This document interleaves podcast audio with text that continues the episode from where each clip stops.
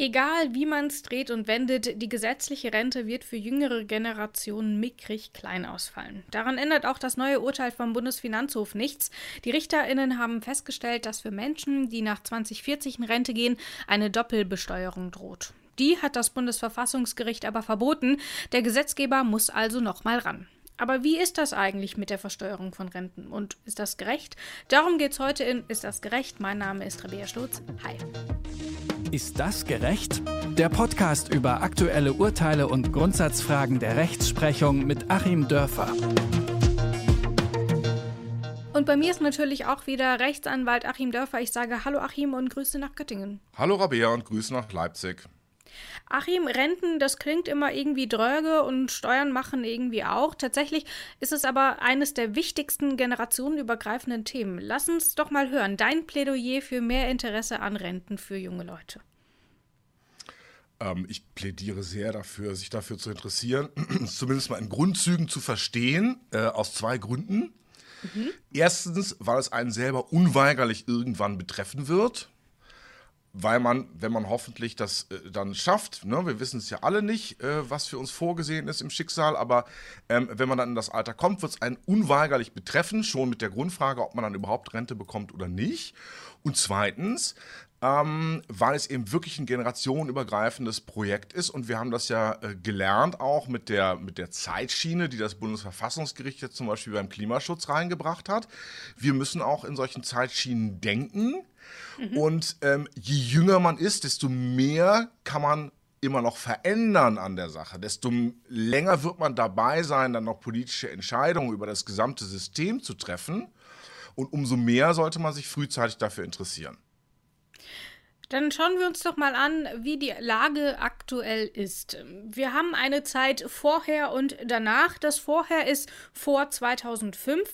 Damals wurden nämlich Beiträge versteuert und die Rente aber nicht. Das wurde aber vom Bundesverfassungsgericht gekippt, weil man eine Ungleichbehandlung mit den Pensionären gesehen hat, also den verbeamteten RentnerInnen.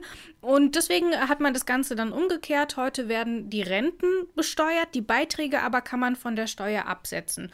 Und damit es dann nicht dazu kommt, dass die Leute zum einen ursprünglich erst die Beiträge versteuert haben und dann plötzlich ihre Renten versteuern müssen, hat man sich quasi für ein System entschieden, dass beides ansatzweise angepasst wird. Also ab 2040 wird die Steuer für zu 100 Prozent versteuert und davor steigert sie sich eben von 50, 60, 70 Prozent und so weiter bis ins Jahr 2040 und gleichzeitig kann eben die Absetzung der Beiträge angepasst werden. Das heißt, man setzt die Beiträge ab und am Anfang sind sie noch zu 20 Prozent absetzbar und so weiter und so weiter und dann soll es sich irgendwann anpassen, damit es diese Doppelversteuerung eben nicht geben kann. Jetzt hat der Bundesfinanzhof aber entschieden, so geht's nicht. Was wurde denn dort jetzt entschieden in München? Bevor ich dazu komme, mhm. möchte ich dir noch ein Kompliment machen. Äh, oh. das, das stimmte alles, was du gesagt hast eben. Du hast dich da gut eingearbeitet und man traut sich da nicht immer so ran. Ähm, wenn ich da einen ganz kurzen Schwank aus meinen 15 Wochen Fame erzählen darf, nach meinem ersten Buch zur Steuergerechtigkeit, da habe ich so ein paar ähm, ähm, Talkshow-Einladungen auch gekriegt. Unter anderem eine zu einer ähm, sage ich jetzt nicht, wer das war. So, und dann ähm, klingelte um 16 Uhr das Telefon, ob ich denn bitte um 19 Uhr im Studio sein könnte. Das war noch zweieinhalb Stunden Zugfahrt. Ich habe mich also super hektisch in irgendeinen Anzug geworfen, habe ein Ticket unterwegs äh, auf dem Handy gekauft und bin losgerannt und so. Und als ich dann quasi schon auf dem Bahnsteig war, kam der zweite Anruf, nee, das findet doch nicht statt, das sei jetzt irgendwie doch äh, intellektuell überfordernd. Und ich meinte, nee, wieso? Ich kenne mich doch damit ganz gut aus, ist doch kein Problem. Ähm, ja, aber der Moderator hat es nicht kapiert. Ähm, also auch äh, da schon das Thema Steuern geht in eine ähnliche Richtung. Man muss sich da wirklich rantrauen, aber es ist ja gerade da wichtig, da gibt es ja den ganz großen Erklärungsbedarf. So, jetzt hast du mich gefragt, was der Bundesfinanzhof entschieden hat. Es waren zwei Entscheidungen. Äh, in beiden Fällen wurden die Klagen abgewiesen. Ähm, es ging darum, ob die Kläger, und es sind glaube ich noch äh, 142.000 weitere Klägerinnen und Kläger in der Pipeline, ähm, ob die von einer Doppelbesteuerung äh, betroffen waren. Und der Bundesfinanzhof hat gesagt, nein, die Klagen wurden abgewiesen. Genau, da vielleicht ganz kurz geklagt hatten zwei Rentner, also die, die aktuell in Rente sind, die waren irgendwas knapp über 70, glaube ich. Und dort hat der Bundesfinanzhof gesagt, da findet keine Doppelbesteuerung statt. Jetzt gebe ich wieder zurück an dich. Genau, also relativ komplizierte ähm, Situationen auch, äh, Zahnarzt, berufsständische Versorgung, freiwillig in die Rente gezahlt, mhm. dies, das. Ähm, man kann sich da echt damit quälen, äh, allein den Ausgangsfall zu verstehen. So, aber es gab keine Doppelbesteuerung. Hm, dazu muss man vielleicht nochmal sagen, was Doppelbesteuerung ist und warum das Thema Doppelbesteuerung so ähm, enorm wichtig ist im Steuerrecht. Hm, du hast bereits gesagt, der, das Bundesverfassungsgericht hat gesagt, darf keine Doppelbesteuerung bei der Rente geben. Es darf aber eben auch grundsätzlich keine Doppelbesteuerung geben. Mhm.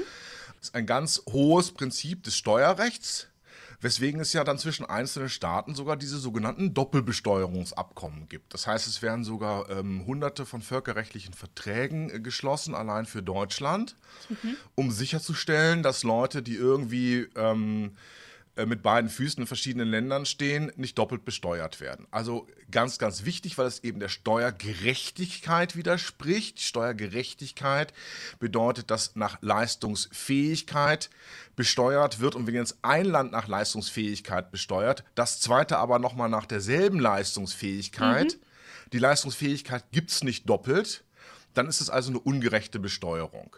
So, hier muss man sich fragen, wir haben also einmal die Steuern während der Einzahlungsphase.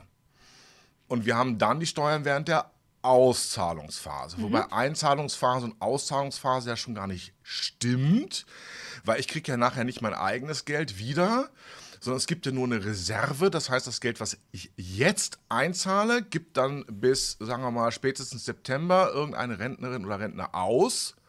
Und ich muss daraus hoffen, dass es das System noch gibt, wenn ich dann soweit bin, damit dann jemand, der heute vielleicht noch gar nicht geboren ist, ähm, Geld in das System einzahlt, damit ich die Rente rauskriege. Jetzt mhm. vielleicht nochmal ein kleiner Exkurs. Ist dieses Gesamtsystem überhaupt so glücklich? Nee, ist es nicht. Wir haben eben dieses Umlagesystem. Und das müssen wir uns klar machen, auch bei der Frage der Doppelbesteuerung, bei anderen Aspekten, dazu komme ich gleich nochmal. Wir haben dieses Umlagesystem. Es findet also keine echte Anlage oder ähm, äh, Ansammlung von Geld statt.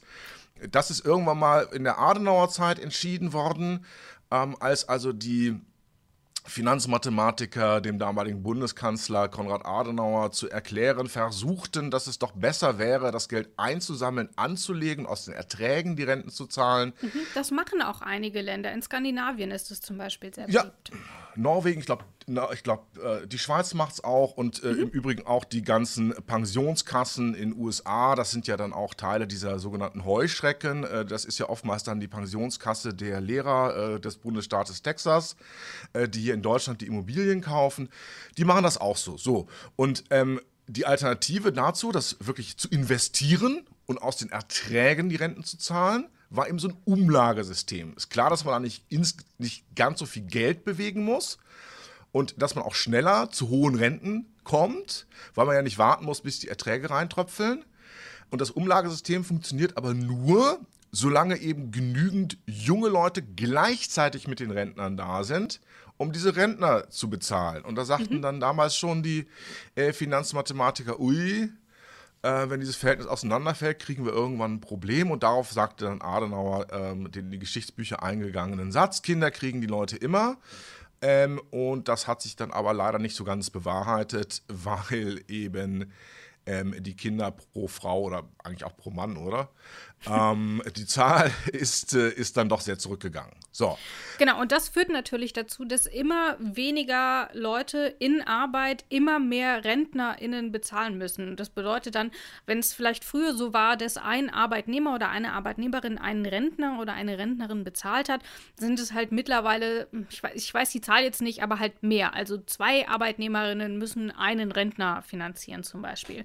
Ähm, und das führt dann natürlich zu dieser Schieflage, was ja jetzt auch dann zu Diskussionen führt, wie muss das Rentenalter erhöht werden oder wie weit darf eigentlich das Rentenniveau absinken? Aktuell ist man dort bei 48 Prozent, hat man sich auf mindestens ähm, eingeschossen. Ähm, aber das führt dann eben zu diesem Problem. Und hier hat, das, ähm, Bund, hat der Bundesfinanzhof jetzt gesagt, es kommt noch ein anderes Problem dazu, nämlich es droht eine Doppelbesteuerung. Wo kommt die denn dann her? Genau, die Doppelbesteuerung. Bevor wir zur Doppelbesteuerung, bevor ich das dann sagen kann, was die eigentliche Doppelbesteuerung ist. Jetzt noch ein kleiner Zwischenschritt von Okay. dem Gedanken, dass wir hier ein Umlagesystem haben. Das System ist also relativ leistungsschwach und deswegen macht man quasi noch so zwei vorbereitende Aufräumarbeiten, bevor man dann prüft, ob eine Doppelbesteuerung vorliegt. Mm, Die Doppelbesteuerung wäre ja umso eher gegeben, je größer das Geld ist, was ich ja eben nicht rausbekomme, aber irgendwie doch rausbekommen müsste. Ähm, so, dann fragt man sich also bei Dingen, die tatsächlich eine Rendite abwerfen, auch da gibt es ja so Versicherungsmodelle, nehmen wir da die Rendite rein in den Teil, den wir als äh, den wir wegen der Doppelbesteuerung betrachten. Nein, das machen wir nicht, das räumen wir schon mal ab. Und dann ähm, der zweite Schritt, das sogenannte Nominalwertprinzip, wenn ich das recht verstanden habe, bedeutet, dass ich wirklich nur die genauen Zahlen ähm, miteinander vergleiche. 140.000 eingezahlt, 140.000 rausbekommen. So, damit habe ich die Geldentwertung, aber natürlich raus. Und im Prinzip ist das ja weniger Geld, was dann, da, äh, dann rausbekommt, was ich dann rausbekomme. Re Mhm. Als ich real, ist es, real ist es weniger, als ich eingezahlt habe, obwohl es dieselbe, obwohl dieselbe Zahl dasteht. Mhm. Ähm, und wenn ich nur das, die nominal selbe Zahl steuerfrei rausbekommen muss oder da eine Doppelbesteuerung vermieden wird, heißt es ja, dass auf die Geldwertveränderung ich dann ja doch auch Steuern zahlen muss.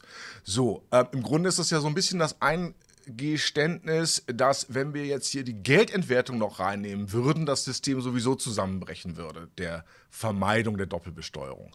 Also, wir vergleichen die nominalen Beträge und dann ist es einfach so, Doppelbesteuerung bedeutet, so viel, wie ich aus versteuertem Einkommen eingezahlt habe, muss ich steuerfrei wieder rausbekommen. Wenn ich 100.000 Euro aus versteuertem Einkommen einbezahlt habe, ich habe meinetwegen ähm, 150.000 Rentenanteil gehabt äh, bei der Einzahlung, davon hun- 50.000 als Steuern weggegangen, 100.000 habe ich dann steuerfrei eingezahlt.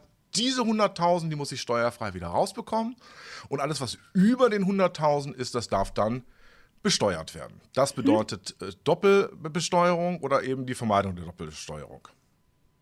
Genau, dann kommt ja aber das Problem hinzu, dass die Renten demnächst ähm, ab 2040 aktuell mit 100% versteuert werden. Also da wird alles versteuert. Da gibt es auch keinen Steuerfreibetrag mehr, ähm, den wir ja jetzt auch bei ArbeitnehmerInnen zum Beispiel noch haben. Und dann kann es eben dazu kommen, dass die Beiträge, die man gezahlt hat, insgesamt höher sind als das, was man letzten Endes dann aus steuerfreien Rentenbezügen rausbekommen hat. Und das wäre dann die Doppelversteuerung. Ist das richtig? Das ist richtig und da hat jetzt eben ähm, quasi, obwohl es in dem speziellen Fall gar nicht darum ging, der Bundesfinanzhof in den beiden Urteilen ähm, eine wichtige Entscheidung getroffen, wo lange unklar war, wie das nun behandelt werden soll. Ähm, und hat damit zumindest den Leuten in späteren Generationen deutlich geholfen, sie von der Doppelbesteuerung zu schützen. Also fangen wir an. Im Moment gibt es keine Doppelbesteuerung, sagt der, sagt der BFH, weil letzten Endes ähm, bereits bei Einzahlung für die jetzt lebenden Rentner doch ein ziemlich hoher Betrag steuerfrei war. Und er ist jetzt auch steuerfrei. Und wenn wir nur die reinen Zahlen, die ausgezahlt werden, miteinander vergleichen, kann es praktisch nicht zu einer Doppelbesteuerung kommen. Deswegen geht man eigentlich auch davon aus, dass die mh, 142.000 äh, weiteren äh, anhängigen Klagen, ähm, wo allein für die Beschlüsse dazu ähm, ein finnischer Wald dann wahrscheinlich sterben muss, um das Papier herzustellen, ähm, dass die alle abgewiesen werden. So. Ähm, Weil es heute, ne, so sagt der BFH, auch vom System her eigentlich nicht dazu kommen kann, dass es für die jetzigen Rentner eine Doppelbesteuerung gibt. So in Zukunft wird es sie aber möglicherweise geben können, weil der Gesetzgeber sich ja einmal ein, eine Kurve überlegt hat, wie sich die Steuern bei der Einzahlung verhalten und eine Kurve überlegt hat, wie sich die Steuern bei der Auszahlung verhalten oder eine Gerade. Und diese beiden Geraden müssen aber so miteinander harmonieren, dass es eben nirgends dazu kommt, äh, dass nicht zumindest das, was eingezahlt wurde, auch steuerfrei wieder rauskommt. Jetzt hat der Gesetzgeber gedacht, wir machen doch das ganz trickreich. Es gibt doch sowieso schon alle möglichen Steuerfreibeträge. Es gibt den Grundfreibetrag mit gut 9000 Euro, Versorgungsfreibetrag, Werbungskostenpauschale, ähm, alle möglichen Freibeträge. Äh, und die rechnen wir doch einfach auf die Rente an. Und äh, dann ist das ja sowieso schon mal steuerfrei. Und da kommt da oben vielleicht nur so ein kleiner steuerfreier äh, Teil drauf und ähm, dann können wir den Rest besteuern. Und da sagt der Bundesfinanzhof jetzt nein. Ähm, der äh, Grundfreibetrag dient der Sicherstellung des Existenzminimums, nicht mhm. der Rente. Die Werbungskostenpauschale dient der Sicherstellung, ähm, also dass ich mich um einen Job bemühen kann. Mhm. Ähm, die Versorgungspauschale äh, dient der, der ähm, Vorsorgepauschale dient der Vorsorge und so weiter und so weiter. Das sind ja alles Dinge, die aus anderen Gründen, aus anderen verfassungsgerecht gebotenen Gründen ähm, im Gesetz drinstehen. Die können wir jetzt nicht so hütchenspielermäßig äh, dann einfach gleichzeitig nochmal äh, für die Rente als Steuergeschenk nehmen. Wir müssen also dieses bisherige angebliche Steuergeschenk für die Rente müssen wir rausrechnen. Und das bedeutet dann ja, dass der Betrag der Rente, die dann wirklich steuerfrei oder der wirklich steuerfrei sein muss, der muss dann ja steigen, weil wir die mhm. Anrechnung dieser, dieser Pauschalen, die Anrechnung dieser Freibeträge quasi nicht mehr machen dürfen. Und das ist natürlich eine echte Hilfe für die zukünftigen Generationen. Und das bedeutet eben auch, dass der Gesetzgeber jetzt ähm, diese Graden, wie sich die Steuerquote bei der Einzahlung ändert und wie sich gleichzeitig die Steuerquote später bei der Auszahlung ändert.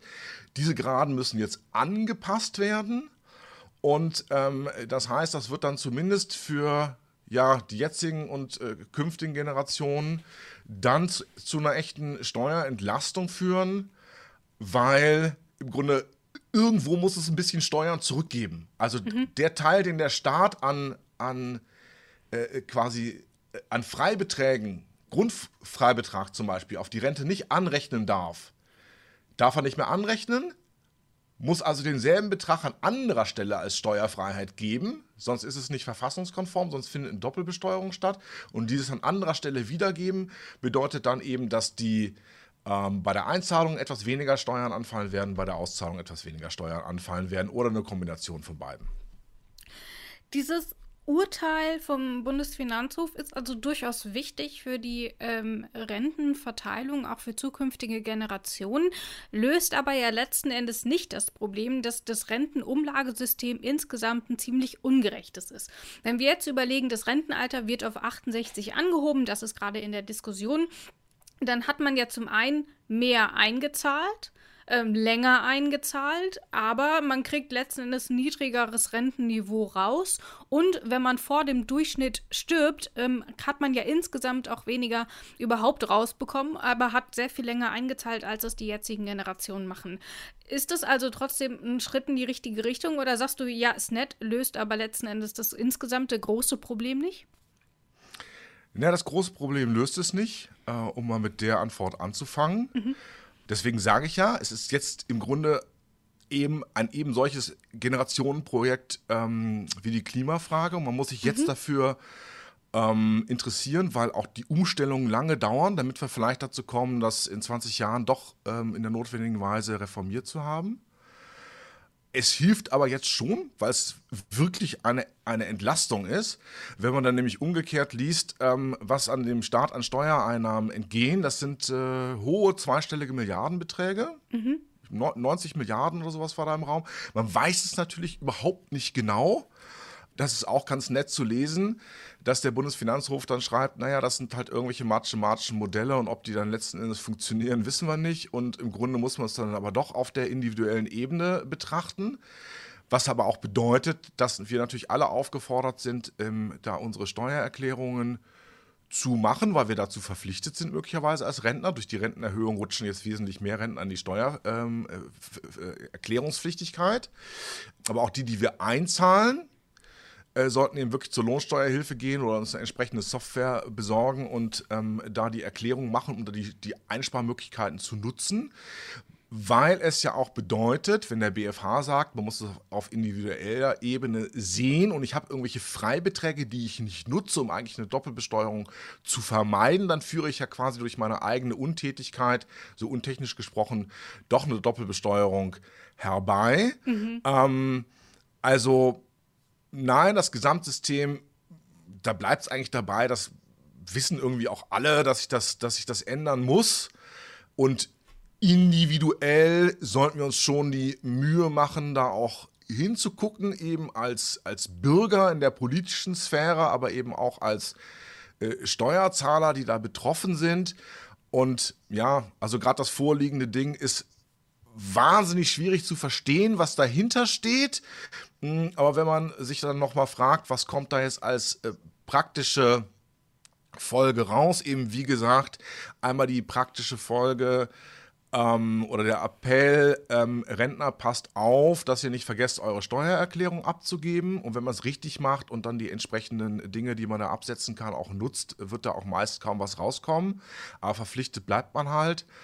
Und äh, auch ansonsten von mir der Appell eben, wie gesagt, angesichts der doch leichten Zugänglichkeit des Fachwissens, der tollen äh, interaktiven Software, die es da gibt, Vielleicht versucht man mal so ein bisschen Spaß auch zu haben an der Abgabe der Steuererklärung. Da sieht man oben dann immer, was man rauskriegt. Und diese Zahl kann man halt durch gutes Tippen dann verändern und so. Ähm, das ist ja doch, eigentlich ist das doch ja letzten Endes wie ein Ballerspiel. Also kauft euch das, habt Spaß dabei, macht es. Es wird in Zukunft noch, noch viel wichtiger. Und wenn man es über die lange Zeit sieht, also so ein bisschen Kenntnis von dem, was da abläuft, ähm, zahlt sich wirklich finanziell aus vielleicht am Ende jetzt mal die Frage, ist das gerecht? Jetzt diese speziellen Urteile, ja, die sind gerecht. Es ist ein bisschen hart, dieses Nominalwertprinzip, dass wir die Geldentwertung da nicht mit drin haben. Wenn wir das aber schlucken, dann ist es gerecht, dass die Klagen abgewiesen wurden, weil eben die jetzigen Rentner doch noch nicht so stark betroffen sind. Und es ist eben sehr gerecht, dass äh, der Bundesfinanzhof vor allem die sonstigen Steuerentlastungen, die der Gesetzgeber, der Fiskus, gerne auf die Rente angerechnet gesehen hätte, da wieder rausgenommen hat der, aus der Anrechnung und äh, letzten Endes die Bürger dann eben um einen ja wirklich gewaltigen Milliardenbetrag an Steuern entlastet hat. Und wahrscheinlich schadet es auch nicht, dass dadurch nochmal ein bisschen mehr Druck auf den Kessel der Reform kommt. Ähm, ne, weil man jetzt eben umso weniger äh, ähm, jetzt zukleistern kann, dass das Ganze nicht so richtig funktioniert. Auf jeden Fall spannendes Thema und ich möchte diese Folge mit einer kleinen Anekdote beenden. Als ich dir nämlich zum Anfang des Jahres sagte, ähm, dass ich überlege, meine Steuer fürs letzte Jahr von einem ähm, Steuerberater machen zu lassen, weil ich keine Lust hatte, mich damit auseinanderzusetzen. Weil ich habe geheiratet, das heißt, wir haben eine gemeinsame Veranlagung und all so ein Kram. Oh. Und das war mir irgendwie zu kompliziert.